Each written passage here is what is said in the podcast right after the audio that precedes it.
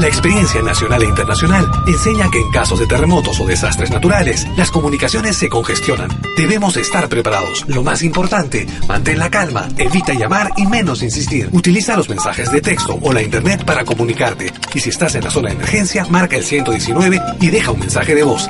Esta es la comunicación luego de una emergencia. Escribe primero y evita llamar. Mayor información en www.mtc.gov.pe o con tu operador de servicios, Ministerio de Transportes y Comunicaciones. Es malquiradio.com.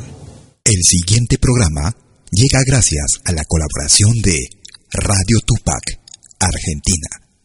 Los temas abordados están bajo la entera responsabilidad de sus productores. Bienvenidos. Urak Sariri. Caminantes de la tierra.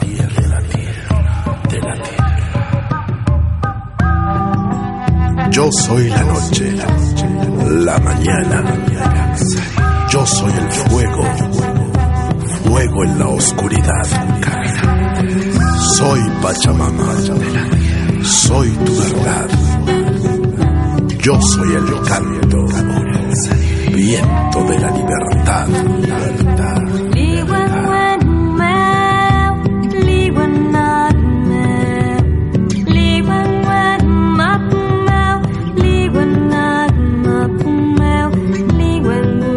Caminantes de la tierra, caminantes de la tierra.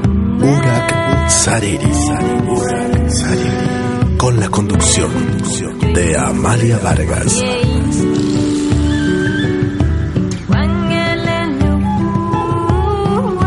Por Radio Tupac, donde Latinoamérica vive.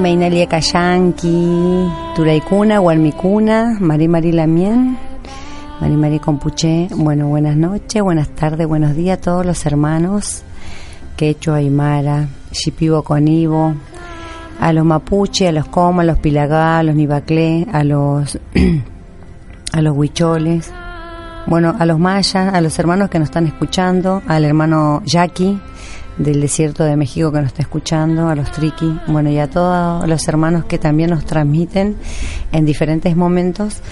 Y bueno, eh, bueno, primeramente, bueno, feliz de estar hoy acá nuevamente en la radio, estar con vida, poder escuchar, poder compartir momentos con los hermanos de Tupac que se ganaron un premio. A Toto le mando un saludo y a Brenda. A Brenda. Y acá, bueno, eh, ¿cómo estás, eh, Hugo? Buenas noches. Hola Amalia, contento de estar aquí. Bienvenido.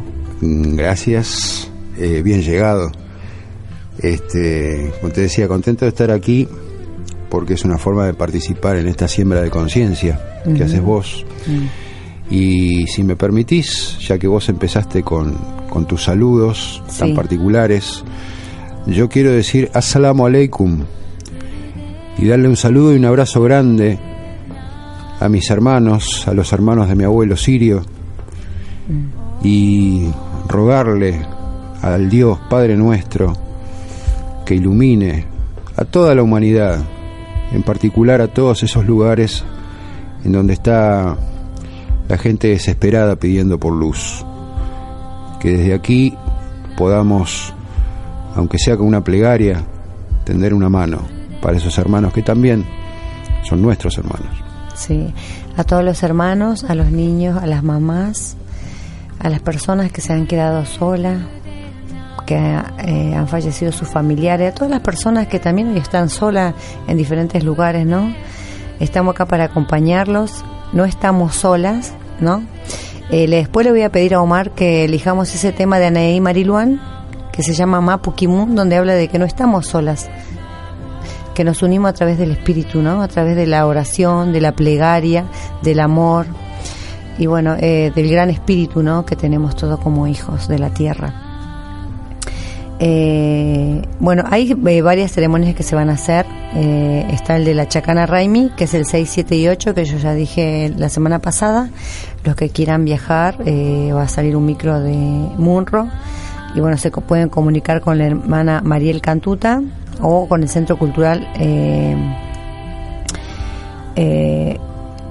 Guacaluna y o con nosotros eh, a nuestro Facebook. Y bueno, eh, voy a presentar ahora una persona muy especial que la conocí en Cusco haciendo ceremonias en el Coricancha. ¿Qué es el Coricancha, no? El Coricancha viene del quechua Curi Cancha, que significa templo sagrado. originalmente era Inti Cancha, templo del sol. Es el templo inca sobre el cual fue construido el convento de Santo Domingo. Como ya sabemos, todos nuestros altares y huacas sagradas, eh, ¿no? Eh, durante la evangelización en el siglo XV y XVI, bueno, se construyeron iglesias, ¿no? Este Coricancha o Templo del Sol fue uno de los más famosos, venerado y respetado en la ciudad de Cusco, en Perú. Es el recinto de oro, como era conocido, era un lugar sagrado donde se rendía adoración al máximo dios inca, el Inti Sol, por lo que solo podían entrar en ayunas, descalzos y con una carga en la espalda en señal de humildad. Según lo indicaba el, sacerdote mayor William Uma, ¿no? William Uma, bueno, es el sacerdote mayor, Uma es cabeza, ¿no? En la cabeza de, del, que dirige, ¿no? Como es el lonco en mapuche, el que dirige también, ¿no? Bueno, eh, vamos a escuchar la entrevista del hermano que él es Amauta, nacido en Cusco, Froilán Torres, y bueno, lo conocí en esta ceremonia. Para los que algún día viajen a Cusco, se hace todos los primeros viernes a las 18 y 30 y bueno, ahora van a escuchar lo que se hace, esa ceremonia es gratuita. Y bueno, y un poco también escuchemos y percibamos la humildad a través de nuestro de nuestro espíritu, nuestro ajayu, nuestro nuna, nuestra alma. ¿La podemos escuchar, Omarcito?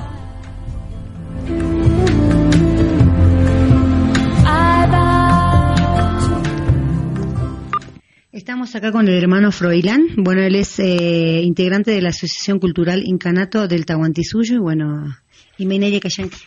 Panaya Lillami Kasiani, eh, Tukuy Sonkoyo Ankei Wasipi, Chaskikuiki, Hinallatahmi, Pananchkunapaj, Huayqiykunapaj, Kaymanta Pacha, Kay Sunturwasintismanta Pacha, Napaykuni Lipikuta.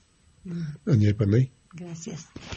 Eh, don Froilán, bueno, estuvimos participando con usted en la ceremonia del Coricancha, eh, bueno, muy hermosa, y bueno, muchas gracias por la invitación y que también invita a participar a gente también que, que no es indígena y yo creo que es importante la unificación de, los hermanos. Eh, ¿Usted cómo ve ahora cada vez este estas ceremonias que cada vez va creciendo más y vemos que se integró un nuevo Ayllu?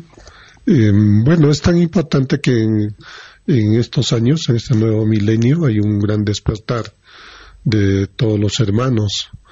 Y hay en esa necesidad eh, de sanar, hay esa sed de llenar esa parte espiritual. Y por lo tanto se ve en estos últimos años de eh, la humanidad anda buscando, porque mucho creo que se han distraído con el sistema que nos presenta cada país pero nos hemos olvidado de la parte espiritual. Mm. Todos, la mayoría aquí en Latinoamérica, la mayoría provenimos pues de estas culturas ancestrales y por lo tanto el sistema ha hecho de que nos olvidemos de la parte espiritual. Mm. A pesar que en el mercado tenemos muchas iglesias, pero no llena, no, no llena. Se ha estado dividiendo mucho a la población y por lo tanto pues cuanto más se divide es más fácil de gobernarlos. Pero en el caso de nuestra espiritualidad siempre se ha mantenido, la espiritualidad andina siempre se ha mantenido en muy en reserva y bueno, pues son años ya que se está está despertando, ¿no? Y muchos están acudiendo porque es cuestión de despertar en sus genes, eh, ¿no? Porque en cada uno está esa parte, ese capajiache y está, eh, toda esa enseñanza está en nuestros genes, en nuestra sangre y por lo tanto eh, solo queda darle una pizquita de chispa para que pueda eh, otra vez renacer y vivirla y satisfacerse y convivir, ¿no? Porque nuestra espiritualidad es vivencial y por lo tanto lo disfrutamos, ¿no? Sí. Eh, qué bueno que diga algunas palabras en quechua porque de paso algunas que no entiendo le vamos a preguntar por las personas también. Capa y yachay, ¿qué significaría? Eh, yachay es todo el conocimiento ancestral andino. Así es. Ese es el Capajiache, ¿no? Por ejemplo, la espiritualidad andina es un Capajiache, no es de ahora, es de antes, es desde la cultura eh, pre-inca, inca, ¿no? Porque la cultura inca es la que recopiló toda la información de sus antecesores, entonces ese conocimiento eh, lo denominamos como el Capajiache, ¿no? Sí. Sí, qué importante eso que nosotros también decimos a veces, ¿no? que toda la sabiduría está en nosotros, porque muchas veces todo, yo he estado en un montón de ceremonias, eh, eh, ahí en Argentina estamos, eh, a veces decimos nosotros somos descendientes, pero yo una vez pensé, digo, bueno, no, pero tenemos que pensar o hacernos saber a nosotros mismos que nosotros somos nuestros descendientes porque viven en nosotros, ¿no? Porque heredamos la sangre, su espíritu, porque si vos tenés un apellido es porque sos descendiente de esa y, en tu sangre vive ese descendiente. Nada más que tenemos que despertar, ¿no? Eh, le iba a preguntar un poco así para que la gente vaya conociendo y todos aprendamos. Eh, en la ceremonia pusieron muchas flores amarillas, hicieron dibujos así circulares. Eh, es, eh, también creo que donde se hacía el abuelo fuego. Eh, ¿Cuál es la importancia de las flores en las ceremonias? Mm, bueno, en todas ceremonias siempre se puede decir hay una ofrenda que se hace por lo general. Puede estar constituido de, de granos, incluido desde hecho nuestra mamacoca, ¿no? Está incluida ella, ¿no? Ella es la quinicia y también de los granos como también de las flores. O también puede estar de lo suyo dependiendo de, de la parte o del material que tengamos a la mano se puede ofrendar, ¿no? Si por lo general siempre están las flores para poder hacer presencia de que lo hacemos con mucho amor. Y las flores eh, representa pues la felicidad, la alegría, ¿no? Y está al alcance de todos, entonces es un elemento que debe que llena nuestro ese vacío, llega al corazón, el color, el color, todo eso, ¿no? Y entonces lo usamos, por ejemplo, los colores, los diferentes colores, ¿no? No hay una una norma que debe ser solamente el amarillo.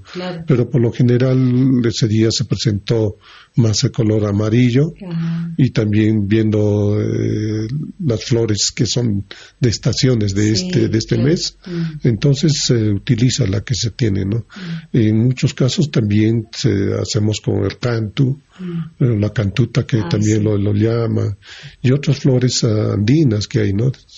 Eh, los claveles, también se utiliza, ¿no? Entonces los diferentes colores. Pero dependiendo también para qué eh, ceremonias hay que utilizar los colores, ¿no? Y eso sea un poquito más quizás este profundizar, ¿no? sí. Eh, con respecto a, las ceremonias, bueno, sé que hay, ceremonias, ¿no? Para cada estación, pero eh, las ceremonias más importantes para ustedes, ¿cuál sería? La más importante es del solsticio de invierno, ¿no? El, se puede decir el Inti que es el 21 de junio. Es la más importante porque en esa fecha es donde se enciende el fuego nuevo, ¿no? El Wicanina se enciende porque días antes del 21 se apaga todo el fuego y todo en nuestra época inca y mucho más antes se entraba en ayuna, ¿no? En meditación, ¿no? En sanación entonces, por lo tanto, el fuego se, se apagaba. Y dependiendo de la jerarquía de las personas, hacían los ayunos. Algunos, por ejemplo, los niños, mínimamente un día, ¿no? Era pan y agua. ¿no? El pan que es el sanku, que es a base de maíz, ¿no? Era así. Y muchos que tenían mayor jerarquía los realizaban pues una semana, dos semanas, ¿no? De ayuno para esperar los primeros rayos solares y recibir el fuego nuevo. ¿no? Y hoy, y hoy usted que, eh, que está acá en la zona, eh, ¿se hace eh, el ayuno? ¿Y qué implica hacer el ayuno? ¿Qué, ¿En qué favorece a la persona espiritualmente? Bueno, el ayuno es fundamental. Si uno quiere eh, entrar en armonía, en conexión con la Pachamama, con el cosmos, necesariamente uno tiene que estar en ayuno. Y toda ceremonia se tiene que hacer eh, en ayuno. Primero es servir, alcanzarle, ofrendar ya sea a la Pachamama a los sapos, y después ya nosotros, el ser humano, se comparte, ¿no? Entonces es necesario el ayuno. ¿Para qué? Para poder conectarte un poco más y recibir los mensajes, entender su lenguaje de la Pachamama, de nuestros sapos, etcétera, porque estando en ayuno incluso activamos, pues muchos tenemos esa capacidad de de, soñar, de pensar, pero cuando estamos con, con el estómago lleno no llegamos a eso.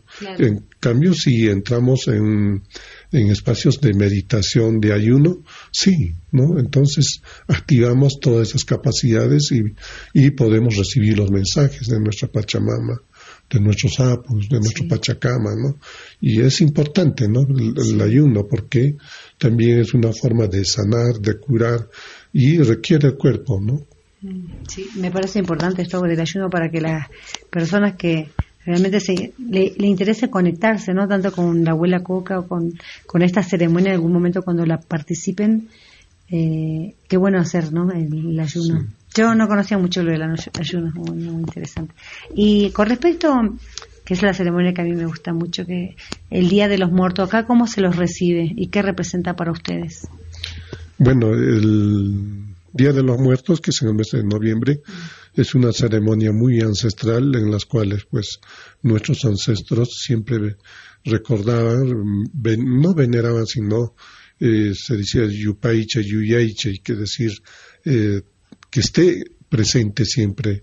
¿Y quién estaban presentes? Sus abuelos, los llamados malquis, ¿no?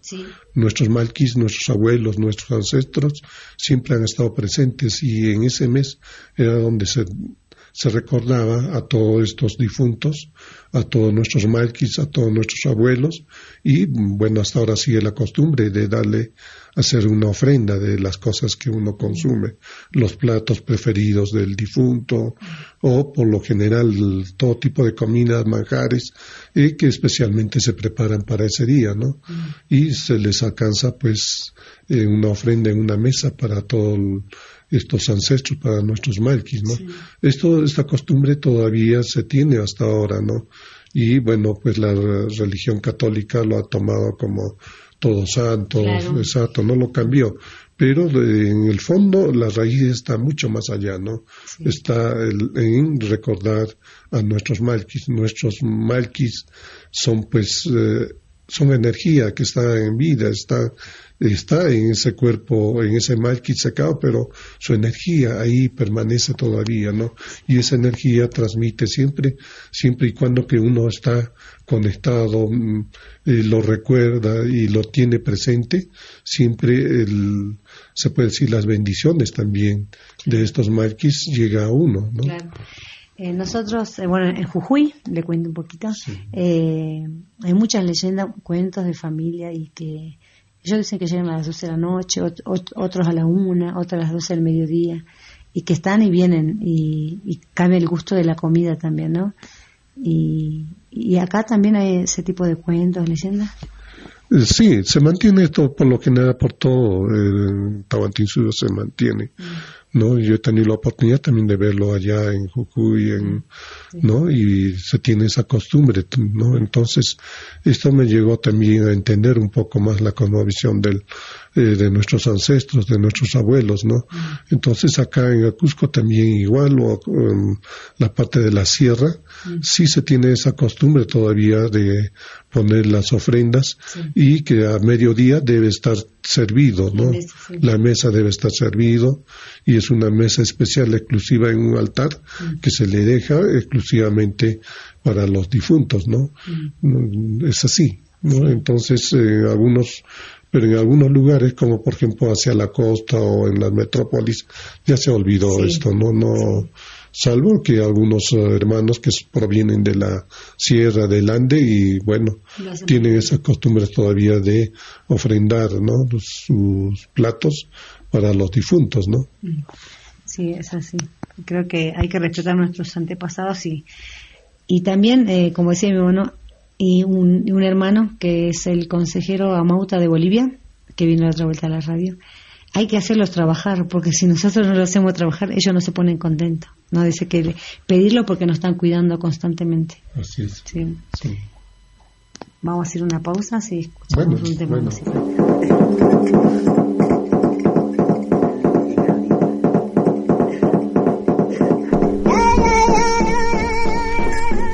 Qué linda, ¿no? Aparte es tan tranquilo para hablar y tiene un corazón y es tan humilde esta persona, muy, muy, buena.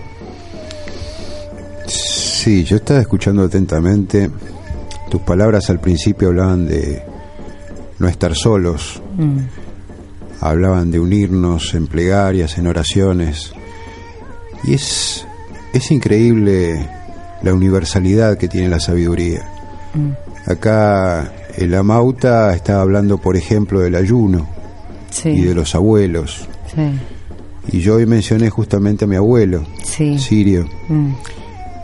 Y recordé con estas palabras que hay una prescripción para todo musulmán, que es el ramadán, que es ayunar eh, un mes al año, un mes lunar al año, sería un medio ayuno porque es mediodía, son 12 horas. Pero una vez le pregunté a alguien, yo era chico, y le pregunté cuál es el sentido de este ayuno, cuál es el sentido del ramadán. Y esta persona me contestó, el sentido del ayuno del ramadán es para que todo musulmán sepa exactamente lo que se siente cuando se tiene hambre. Porque si una persona sabe exactamente cómo es el hambre cuando se tiene hambre, va a poder estar en posición de comprender aquel que no solo ayuna por 12 horas, sino que a veces tiene que ayunar por días. Por obligaciones. Y por obligación. Mm. Eh, imprescindible también esto que estamos escuchando, las, las ceremonias, los sacrificios. Hay poca conciencia de lo que es realmente un sacrificio. Y yo estaba pensando justamente que el ayuno en sí es un gran sacrificio en, en, lo que se en la doctrina cristiana, por ejemplo, ayuno y oración es lo que permite la manifestación de la gracia de Dios. Y además se dice justamente que Ayunar permite la conexión con el espíritu porque deja abajo el cuerpo denso. Sí. Creo que es importante parte del ayuno, ¿no? En cualquier lugar donde estemos, los que se quieran conectar con la fe que tengan, ¿no? Mm. Es eh, la parte donde el espíritu se limpia, ¿no? Más allá del cuerpo. Y bueno, eh, hay mucho todavía para compartir. Mm. Eh, Omar, ¿te parece que vayamos a algún tema andino? 该打鼓人都该打麻将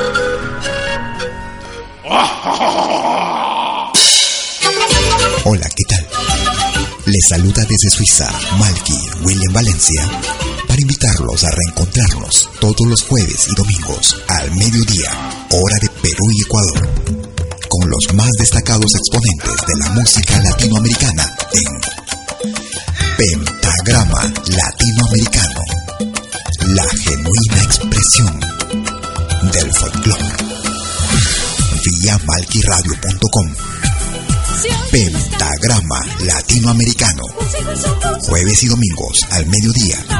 Hora de Perú y Ecuador. Ahí te espero.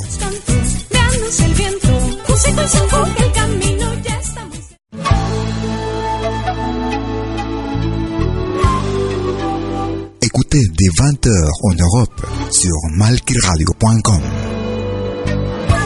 Liakta Kunapi. Venez nous joindre dans un voyage musical travers les sons et les rythmes traditionnels et contemporains des Andes et de l'Amérique latine. Liakta Kunapi, musique d'origine inca et afro-américaine. Liakta Kunapi, jeudi dès 20h sur malkiradio.com. À bientôt.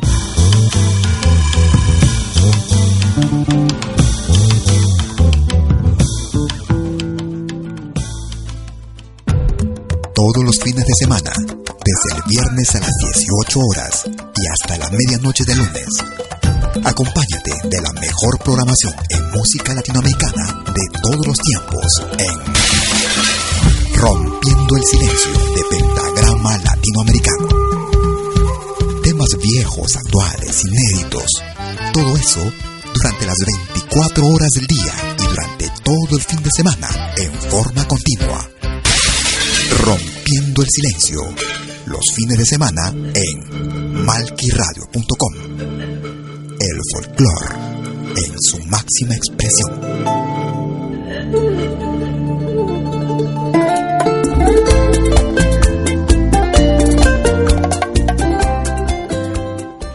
¿Cómo amo a este hombre?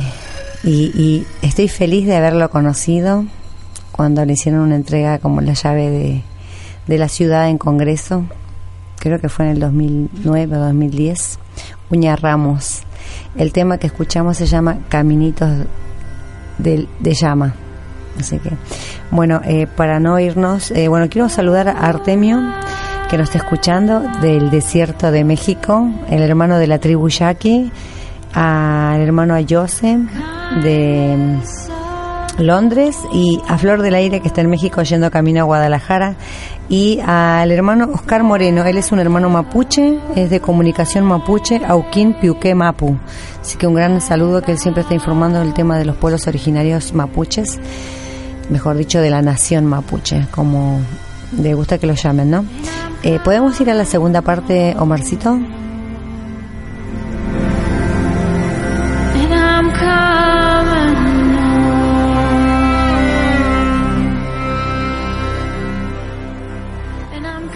Nuevamente con el hermano Froilán.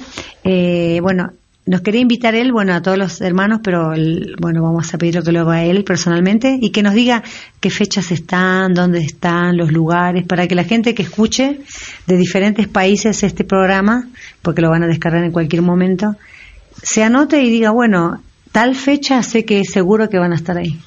Bueno, les invitamos, ¿no? A todos los hermanos.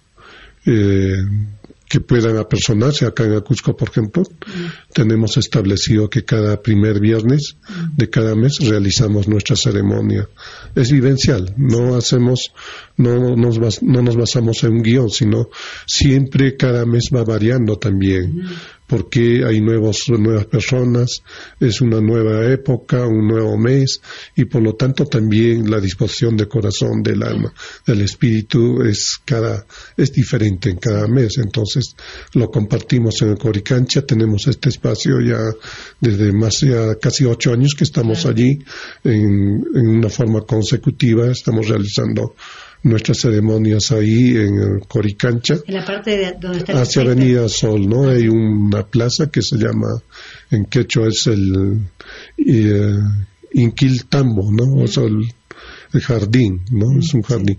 Entonces, en ese lugar realizamos la ceremonia, ¿no? Cada primer viernes a partir de las seis y compartimos ahí eh, nuestra coquita, eh, nuestros, todo lo que nos da la Pachamama, ¿no? Entonces es importante la participación porque las personas que llegan a participar en no solo en Coricanche, en cualquier otra ceremonia ancestral llenamos un vacío tan importante y no descuidemos, no, no descuidemos esto porque el ser humano tiene esa necesidad de llenar, ese, de nutrir esa parte espiritual.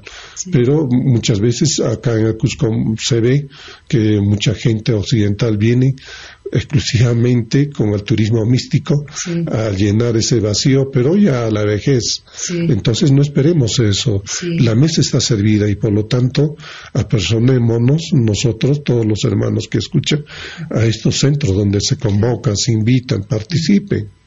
No es una buena oportunidad de poder llegar y sanar, eh, llegar y satisfacer esta necesidad de, de nuestro espíritu, nuestro corazón. Y creo que esto nos va a llevar a buen camino, nos va a hacer cambiar de conducta, de entender, de vivir en armonía con la Pachamama, con nuestros hermanos, en familia. Y esto se ha visto que en los años eh, toda la gente que ha venido ha cambiado, vive, sí, va creciendo y va cambiando porque hay mayor armonía en su hogar como no ha sido antes, ¿no? Todo conflicto, conflicto, pero ahora esto nos armoniza, nos, eh, nos hermana y eso es, es importante, es llegar a tener la felicidad. Sí. Le voy a contar un poco a la gente, bueno, la ceremonia, bueno, se prendió fuego, se canta el abuelo fuego, reparten hojitas con cantuta de coca y, y, unto de llama, o sea, a todas las personas habidas por haber, o sea, no se queda nadie sin... Y con esa hojita le piden perdón o permiso, lo que quieran sanar al abuelo fuego. Y después, bueno, hay música, se canta, se baila con los instrumentos. Y yo he visto una señora llorar y digo, qué, qué, sanación que hay en, esto, en este momento, ¿no? Es muy, importante lo que están haciendo ustedes. Sí, es tan importante. Y a veces eh, también no somos muy, podría decir, pocos somos los que estamos en este camino y a veces la necesidad de nuestros hermanos no nos abastecemos para escucharlos, ¿no? Hubo casos de algunas hermanas que por no, eh, de repente por no escucharlos, darle un tiempito, eh, también, bueno, llegó pues a diferentes eh, oficinas donde participan los chamanes, estos charlatanes, y lo único que ven ellos es lucrar, ¿no? Lucrar, sacarles dinero, o bueno, y psicoseales, ¿no? A todos ellos, ¿no? Y bueno, pues y a veces el objetivo es el dinero, ¿no? Y muchos de nuestros hermanos, hermanas vienen con esa necesidad de escucharles, de que le escuchen sus problemas o que les den un abrazo, ¿no? Eso es tan importante. Entonces, yo creo que debe multiplicarse esto, ¿no? Y pero persistamos, insistir, insistir en participar en estas ceremonias y sé que les va a traer la tranquilidad, la paz, la armonía, ¿no? Y habrá pues, y si, si participa toda la familia, el padre, la mamá, los hijos, yo creo que se van a armonizar y van a notar un cambio, ¿no? Porque aquí no estamos orando entre cuatro paredes, estamos orando a nuestra Pachamama, a nuestros apus, a la naturaleza, ¿no? Y ella que cada eh, nos da sus milagros cada día, porque ella nos da todos los granos, los alimentos, la salud, todo nos da ella, es y nosotros no lo reconocemos, no lo vemos eso, ¿no? Y es importante. Y yo creo que si estamos en ese, en esa, vivimos en esa armonía, sé que vamos a garantizar nuestra tranquilidad, mm. nuestra paz, nuestra felicidad en el hogar, ¿no? Mm. Con respecto a esto, al hogar, ¿no? Y a la paz, las personas, por ejemplo, que nunca pueden ir a una ceremonia o están lejos, ¿no? Tengo amigos de Italia que me dicen, soy el único, amo a la Pachamama, pero acá no hay nada, ¿no? Por ejemplo, en Italia o en otros lugares. Eh, ¿Cuál sería la manera, eh, si usted no puede dar un consejo, eh, de poder limpiarse uno, ¿no? Y limpiar la casa. Exacto. Sí, es, lo que mencionas. ¿no? Es cuestión de que cada cual, por ejemplo, pueda realizar, es conseguir de repente un pebetero donde encender el fuego, ¿no? Un platito o de repente un macetero, ¿no? Y conseguir, por ejemplo, las hierbas aromáticas que no siempre hay en el mercado, ¿no? Tenemos, por ejemplo, acá eh, empezando acá en el Perú, tenemos en toda Latino, Latinoamérica el palo santo, no las hojitas de coca, pero en otros sitios lo pueden hacer con el laurel o con, otras plantas, con coa, etcétera, ¿no? Entonces, en cada lugar lo pueden, si la coquita no está presente, es cuestión de que agarren pues unas hojitas que más aprecian, ¿no? que tengan aroma. Y es orarle a esas, al espíritu de esas hojitas para que te pueda escuchar tu mensaje, tu pedido. Y con esas hojitas, porque es fruto de la Pachamama, esas, esas, esas hojitas, entonces eh, mediante esas hojitas, ese espíritu podrás eh, llegar a la Pachamama y ahí estará presente el abuelo fuego siempre, ¿no? Entonces esa es la forma de poder eh, en familia, poder orar, encender nuestro fueguito y orar puede ser con estas hojitas de laurel o las otras que encontremos en el mercado, orarlas y entregarlas al fuego, hablarle al fuego también, porque esta energía es tan importante, nosotros estamos compuestos de estas cuatro energías, ¿no? Como es el, el agua, el fuego, el aire, la tierra, mm. entonces hablar a la Pachamama, salir también a campo, de repente al jardín, un espacio, mm. no tocar, palpar el... Oler la tierra. Eh, exacto, ¿no? Olerla, sentirla, ¿no? Y hablarla. Y yo creo que eso va a ser muchísimo de, de poder transmitir nuestra energía. Igualmente será recíproco de nuestra Pachamama, escuchará y nos dará sus bendiciones, ¿no? Es una forma de armonizarnos. Y pero también en casa, como decía, cómo limpiarlas, es, tener estas hierbas aromáticas, las flores. Si tú haces esta oración con el abuelo fuego dentro de tu casa y luego lo vas saumeando y tenemos saumerios en todo sitio del mercado, entonces podemos encenderlas y hacerlo de corazón, no porque cumplirlo, sino porque tú lo necesitas, lo sientas, ¿no? Entonces te, te va a limpiar toda la casa, todo el, a toda la familia y estarás en tranquilidad, ya no habrá energías que te perturben, ¿no? Porque a veces cuando uno tiene problemas en el trabajo o en la calle, y a veces llegamos en colinas con toda esa energía, con toda esa energía a la casa, pero y enfermamos allí, ¿no? Entonces la casa también siente esa energía, ¿no? Vive de esa energía, entonces eh, los problemas se nos vienen más, se nos acumulan, entonces se pega. Y por lo tanto nosotros debemos hacer esa limpieza con estas hierbas aromáticas, inciensos que hay, ¿no? Con esas podemos limpiarlas y también pues hacerla con los hijos, ¿no? Que importante es de que participen todos, ¿no? Sería tan importante eso es lo más recomendable. Mm. Pero si el resto no lo quiere, pero háganlo cada cual, ¿no? Porque lo hagan uno y se sienta mejor, ¿no? Sí, sí. Y, y cuando sahumamos, acá también hacen eh, de derecha a izquierda en contra del agujero reloj? Sí, sí, sí. Ah, Como es tradición de, las culturas ancestrales, es empezamos en sentido antihorario, ¿no? Es así. Entonces. ¿Tiene algún significado? El, antihorario, yo eh, decía que era por como deshacer las cosas malas o no sé qué significaba. No, eh, desde luego que sí, hay mucho de, de hacerlo en sentido antihorario. Mm. Eh, por lo general casi todos, bueno, hay diferentes, incluso la imposición de manos. No hay una mano izquierda que, que capta sí. la energía del cosmos y con la mano derecha tú lo vas eh, dando. Ah, entonces son cuestiones en las cuales eh, estamos ancestrales, estamos codificados todos o estamos ordenados de esa manera, ¿no? El corazón está casi al lado izquierdo, es para recibir esa energía, ¿no? Pero lo transmitimos con la mano derecha y en muchos sitios acostumbramos de darnos con la mano derecha. A mí, a mí me llamó mucho la atención, yo participo de ceremonias mapuches también, hace más de ocho años, y ellos todo también es antihorario, y todas las vueltas son pares, ¿no? Y a mí me encantó porque yo digo, qué sabiduría, porque todo eh, es ya ancestral también, ¿no? Y, digo, la sabiduría cómo está, ¿no? En, diferentes culturas. Sí, es así en las diferentes culturas, como tú mencionas. En la cultura mapuche ellos son muy rígidos, realmente en que se debe compartir o alcanzar las ofrendas por el lado derecho, se saluda por el lado derecho y se termina ya el lado izquierdo, ¿no? Entonces es así y creo que todas las culturas eh, lo mantienen esto y todavía eh, en algunos lugares vemos también acá en Coricancha. Hay algunos hermanos que, bueno, por falta de conocimiento, claro que lo hacen en sentido horario, ¿no?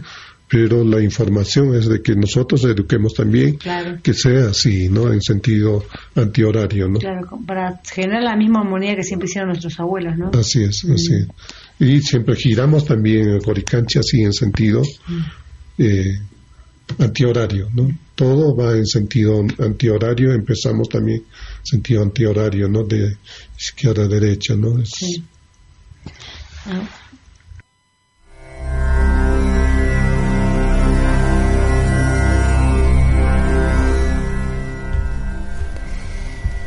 Qué bueno lo, lo, que nos estaba enseñando don Froilán. Y bueno, le mando un saludo, seguro que escucharé en algún momento. Y bueno, eh, gracias por darme este momento y compartir esta enseñanza que dejaron los abuelos.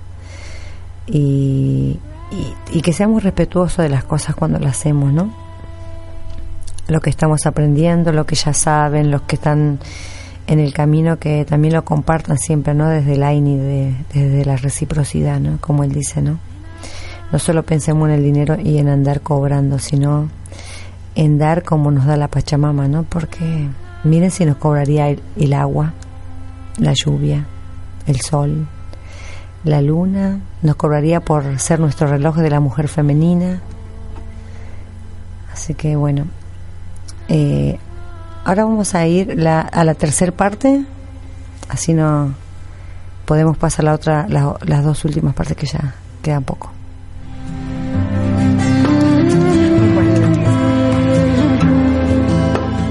Vamos a aprovechar que el hermano, eh, bueno, sabe un poco más, ¿no? El contacto con la hoja de coca.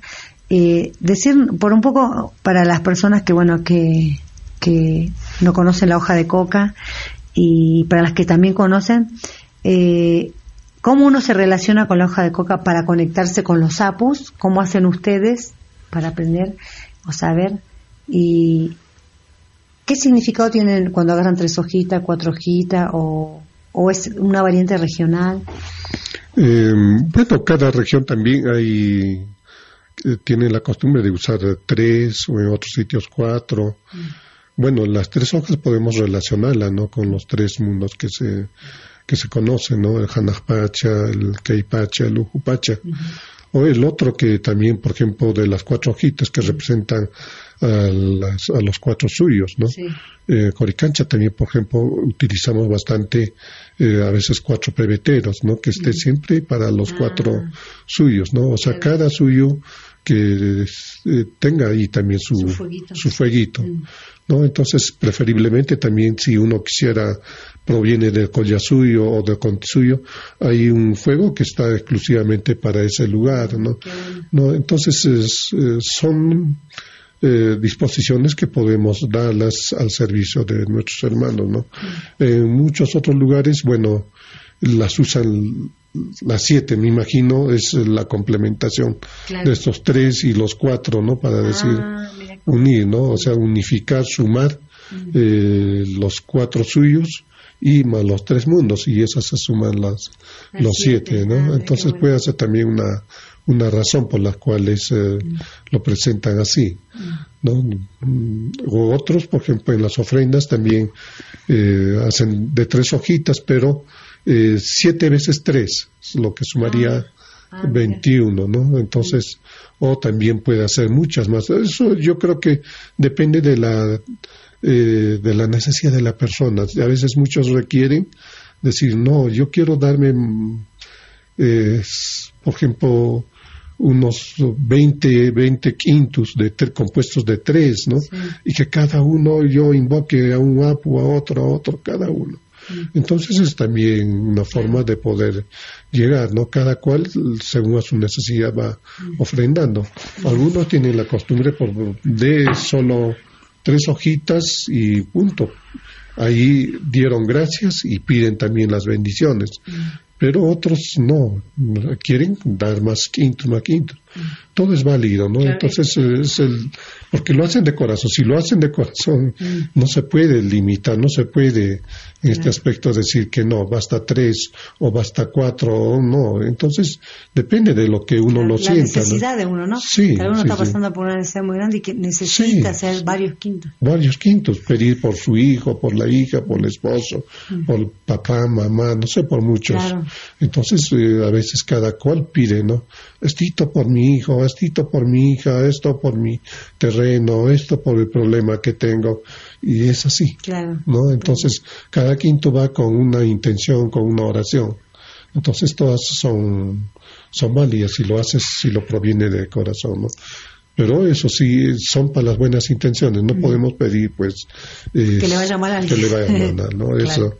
Creo que no va a escuchar el espíritu de nuestra mamá Coca, no va a va a revertir estos problemas mm. en uno, ¿no? Porque tú no estás entregando lo mejor. Si la mamá Coca viene con esa intención sana de estar a tu mano para que tú puedas mm. entrar en en comunión, en armonía con tus hermanos o con los seres que estás ahí, mm. es ten esa oportunidad, porque no siempre la mamá coca está así para disposición para todos, pero si nosotros lo vamos a utilizar para aspectos, sé que no va a fluir, porque nos va a bloquear incluso nuestro pensamiento, nuestro corazón, por más que intentes de hacerlo, bueno, no te va a escuchar, y eso es es así, nuestra mamá Coca estás al servicio de la humanidad, no a la destrucción de la humanidad. ¿no? Sí. Una, una consulta, ¿no? Usted que ya está en el camino, para la gente que estamos en el camino y estamos aprendiendo. Eh, cuando uno invoca a los apus, ¿no? Eh, usted, ustedes las personas que ya están, eh, hacen ceremonias, eh, ¿tienen un padrino de, de apus? uno se ha iniciado o uno va aprendiendo y el camino solo los va guiando? Bueno, hay un padrino, sí, hay uno de preferencia, de repente por lo que uno vive en la zona, mm. Pero hay apus tan importantes que están quizás no en nuestro en nuestro territorio, están en otros sitios, mm. pero su imponencia es tan importante. Estos apus son tan importantes porque quisiera dar un mensaje, ¿no? es eh, muchos cronistas escribieron, ¿no? ¿Cuáles fueron los templos de, como ellos lo decían, de estos indios? ¿Cuáles son sus templos? Y ahí lo descifran, ¿no? Ellos tuvieron dos tipos de templos unos templos naturales y otros templos artificiales.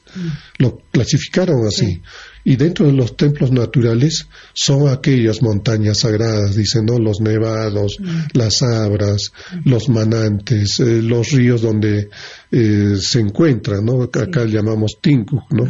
Ríos donde se encuentran dos, tres ríos, eh, igual los peñascos, las cuevas, y todo lo que es imponente se manifiesta en la naturaleza, ellos, esos son los templos naturales, donde uno puede, eh, por la belleza o por el impacto que a uno le da el solo verlo o te llega al corazón, realmente te, ha robado minutos te, ¿no? para conectarte. Entonces, eso se ha captado, ese lenguaje se ha captado y, y en nuestro mundo andino ha sido pues templos de oración, de meditación.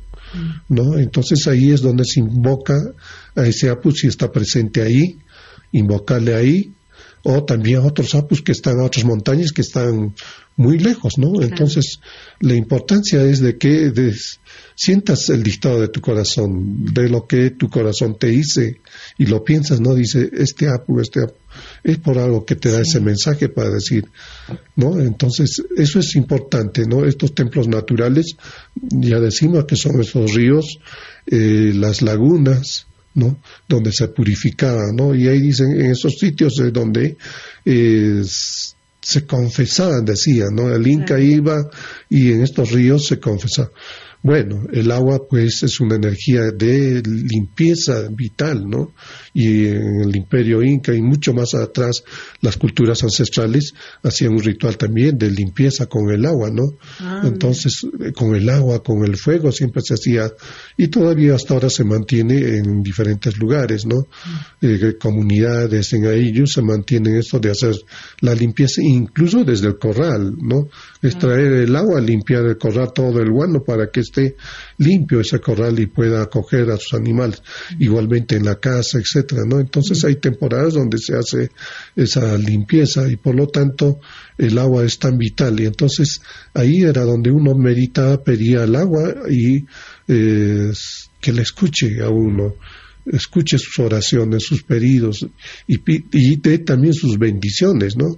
Porque el agua es tan vital, ¿no? Para el ser humano y por lo tanto esta energía como el fuego y la madre tierra, el aire, siempre tienen que estar presentes. Entonces, a estos, estos abuelos siempre hay que invocarlos en estos templos para poder eh, conectarnos, ¿no? Entonces, yo creo que esa conexión eh, va a llenar ese vacío que uno tiene de poder eh, haber compartido, haber pedido estas cuatro energías y delante de en estos altares, en estos templos, ¿no?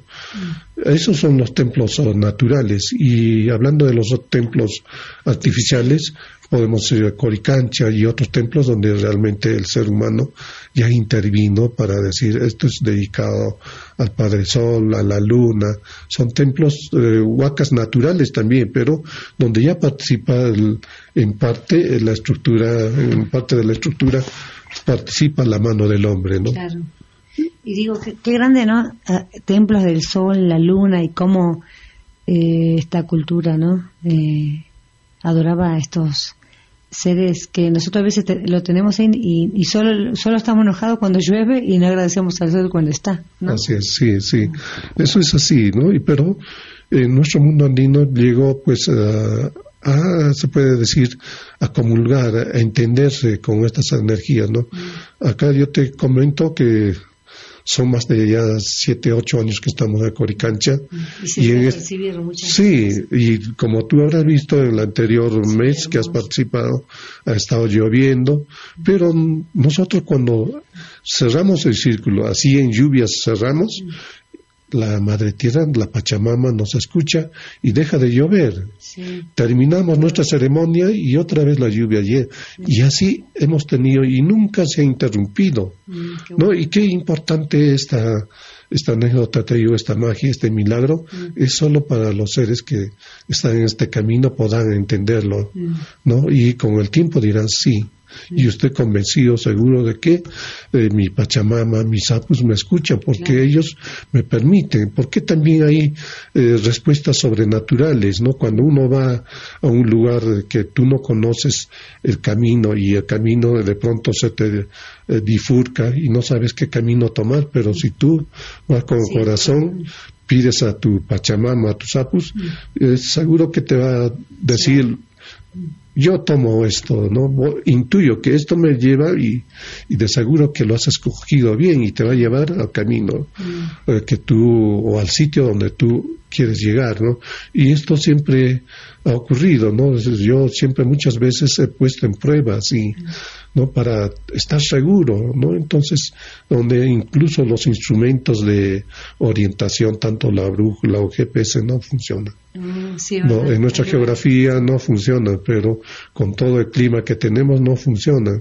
Te puede decir sigue este norte, pero te, manda un abismo, ¿no? Pero si tú vas con corazón, entiendes el mensaje, las huellas de los animales, de los animales mm. sé que eso te guía. Exacto. Mm.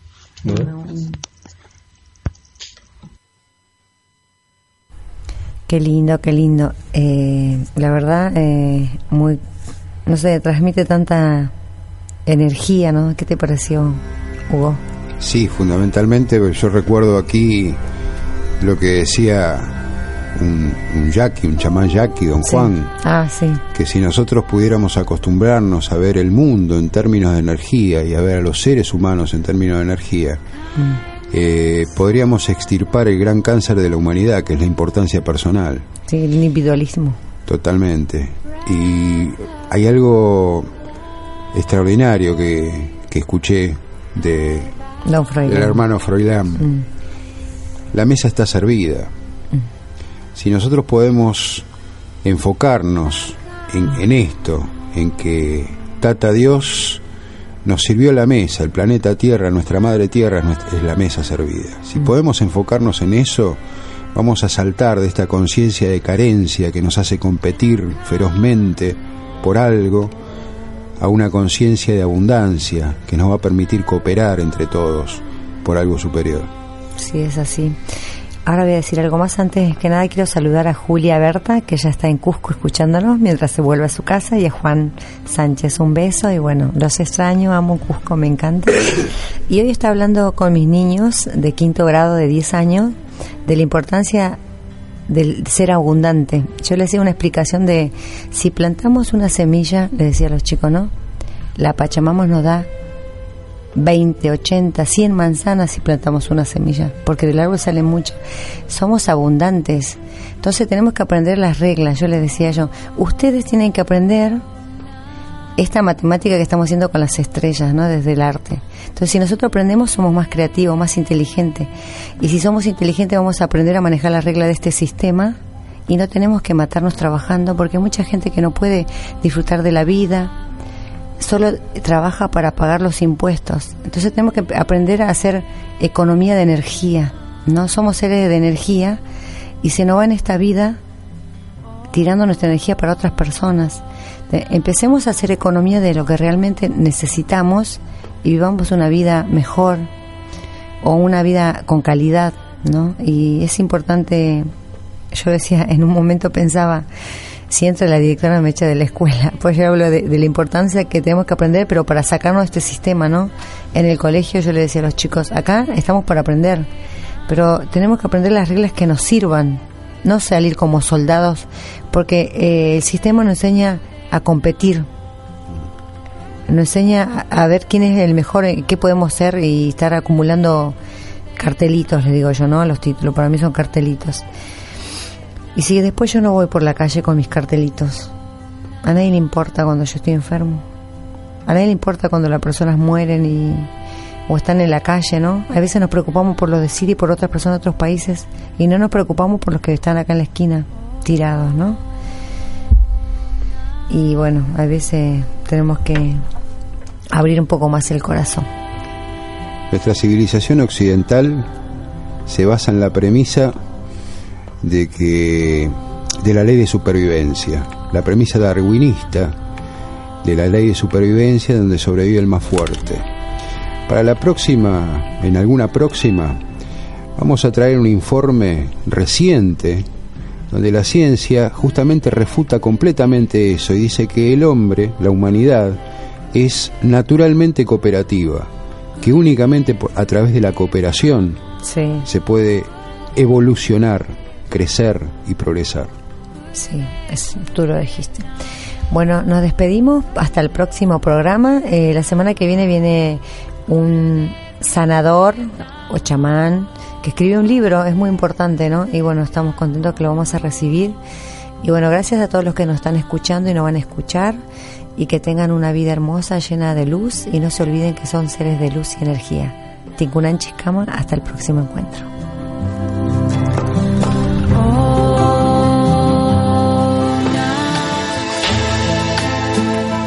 Urak Sariri. Caminantes de la Tierra con la conducción de Amalia Vargas. Lo esperamos el próximo miércoles a las 21 horas por Radio Tupac, donde Latinoamérica vive.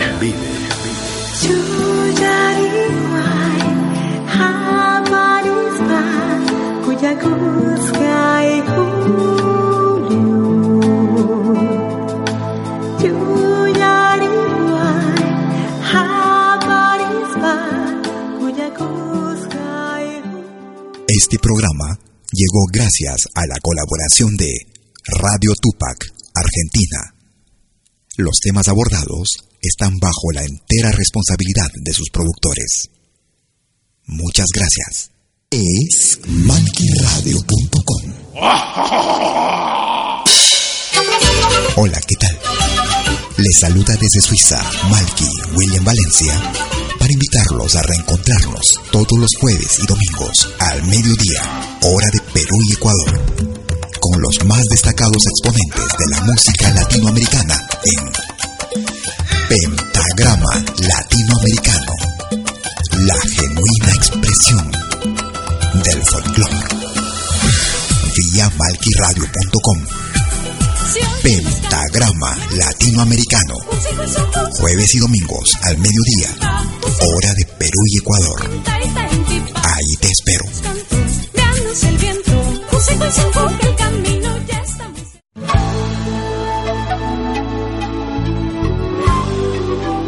Écoutez des 20h en Europe sur malquiradio.com.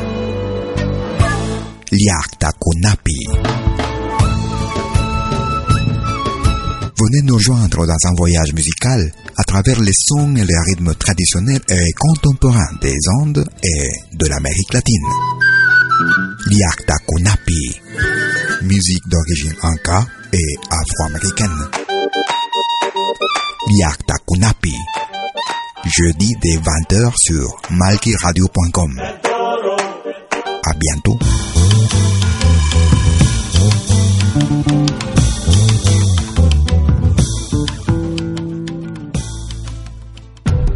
Todos los fines de semana, desde el viernes a las 18 horas y hasta la medianoche de lunes. Acompáñate de la mejor programación en música latinoamericana de todos los tiempos en Rompiendo el Silencio de Pentagrama Latinoamericano. Viejos, actuales, inéditos. Todo eso durante las 24 horas del día y durante todo el fin de semana en forma continua. Rompiendo el Silencio. Los fines de semana en malquiradio.com. El folclore en su máxima expresión.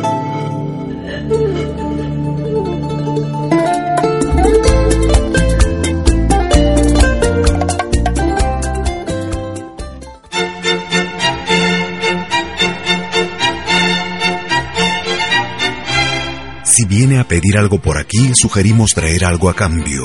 No trabajamos por nada, igual que usted.